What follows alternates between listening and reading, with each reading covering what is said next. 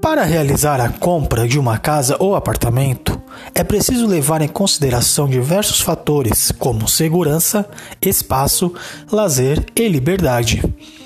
Diante desse cenário, é comum surgir a dúvida de onde morar. Mas verificar as vantagens que cada um desses tipos de imóveis tem para oferecer pode ser a maneira certa de tomar uma decisão antes de fechar o negócio. Por isso, separamos benefícios que cada moradia proporciona para você poder escolher a melhor opção, a que mais atende ao seu perfil e às suas necessidades. Sejam bem-vindos ao terceiro episódio do nosso podcast Precisamos Falar sobre Imóveis. O tema: casa ou apartamento, suas vantagens e desvantagens. Acompanhe o nosso episódio.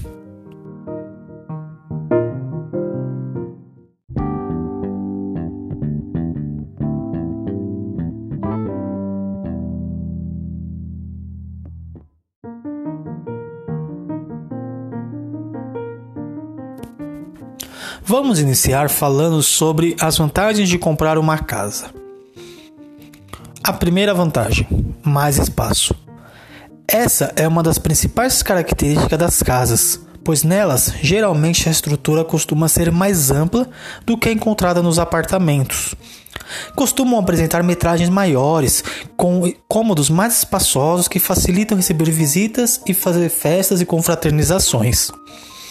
Segunda vantagem: área externa. Nas casas com área externa, as festas podem acontecer em ambiente aberto, já que muitas das construções têm churrasqueira, forno de pizza e outras estruturas. Por falar nos espaços do lado de fora, quem gosta de jardinagem tende a gostar muito do estilo de vida das casas. Terceira vantagem: mais liberdade. Morar em uma casa favorece a sensação de liberdade, à medida que não há porteiro, zeladoria e nem a constante convivência com vizinhos. Para muitos, esse é um diferencial que joga forte a favor da vida nessa modalidade de moradia. Quarta vantagem: menos preocupação com barulho. As casas, elas agregam maior flexibilidade, pois essas edificações, a menos que sejam germinadas ou sobrepostas, são independentes. Desse modo, os ruídos dos imóveis ao lado incomodam menos ou nem sequer chamam a atenção. Além disso, os barulhos que o morador faz passam mais despercebidos para aqueles que vivem nos arredores. Claro que, ainda assim, é preciso não extrapolar e fazer a política da boa vizinhança.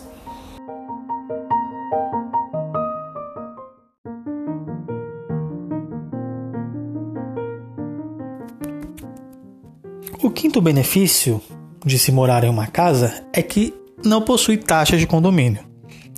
A maioria das pessoas que têm suas casas em bairros abertos é obrigada a pagar impostos públicos relacionados ao imóvel. Porém, não precisam arcar com custos fixos mensais relativos à limpeza, conservação e segurança das áreas externas. Claro que essa inexistência de cobrança por serviços não inclui as casas que estão em condomínio fechado, pois para os imóveis situados nesses empreendimentos é prevista a cobrança de valores referentes à manutenção da infraestrutura de espaços comuns, entre outras melhorias. O sexto benefício, a sexta vantagem, é que uma casa possui maior autonomia nas reformas e modificações. Mas uma característica a considerar sobre a vida nas casas é a vantagem de poder decidir o momento de fazer reformas e reparos. Essa autonomia torna viável encaixar no orçamento as obras necessárias à conservação do imóvel, o que ocorre de maneira diferente quando você tem o seu imóvel em um condomínio fechado. A maior autonomia para modificar a estrutura do imóvel, realizar ampliações e o que mais a metragem do local comporte. Assim, a possibilidade de fazer importantes transformações no imóvel permite até acompanhar o crescimento da família, pois uma casa pode se tornar maior ao acrescentar novas dependências à sua planta original. O sétimo benefício é que numa casa há maiores condições de se ter um pet.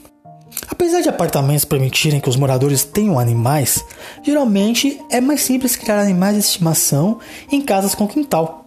Nessa área externa, o pet encontra o espaço ideal para suas necessidades.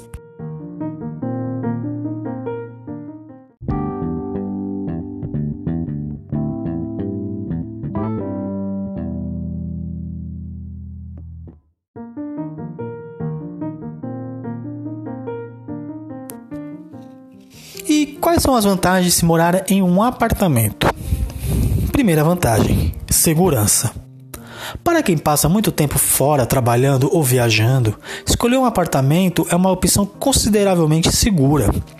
A começar pela atuação da portaria, que monitora e controla todos os acessos ao prédio, impedindo a entrada de pessoas e veículos não identificados. Segundo benefício: comodidade.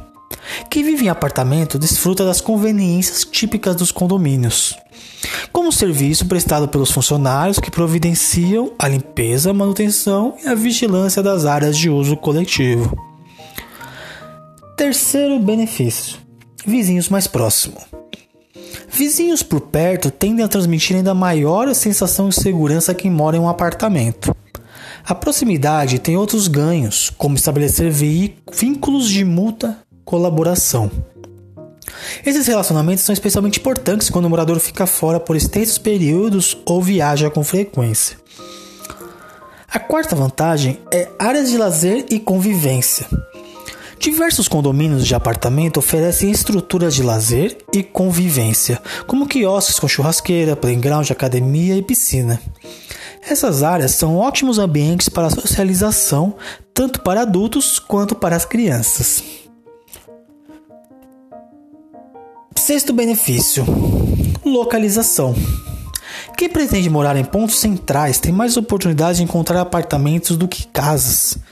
A questão da oferta dessa modalidade de moradia ser predominante, principalmente em bairros bem estruturados, também conta a favor da localização dos apartamentos. Por isso, a grande quantidade de condomínios rodeados por corte público nas principais localidades da cidade. Isso sugere maior facilidade de conseguir um apartamento com localização privilegiada.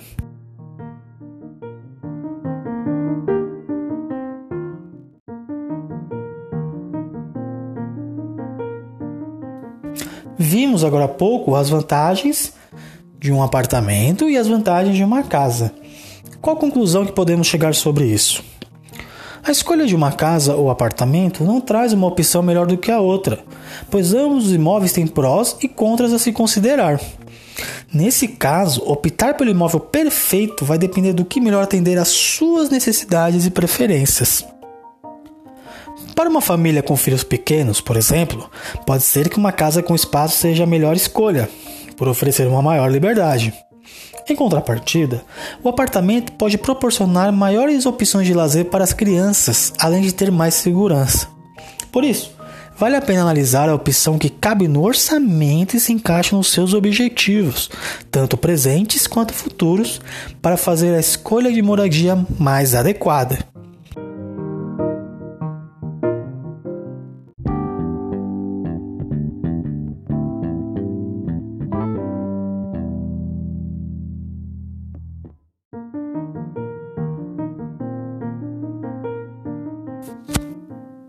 É isso aí, pessoal. Estamos chegando no fim de mais um episódio do nosso podcast, o terceiro episódio.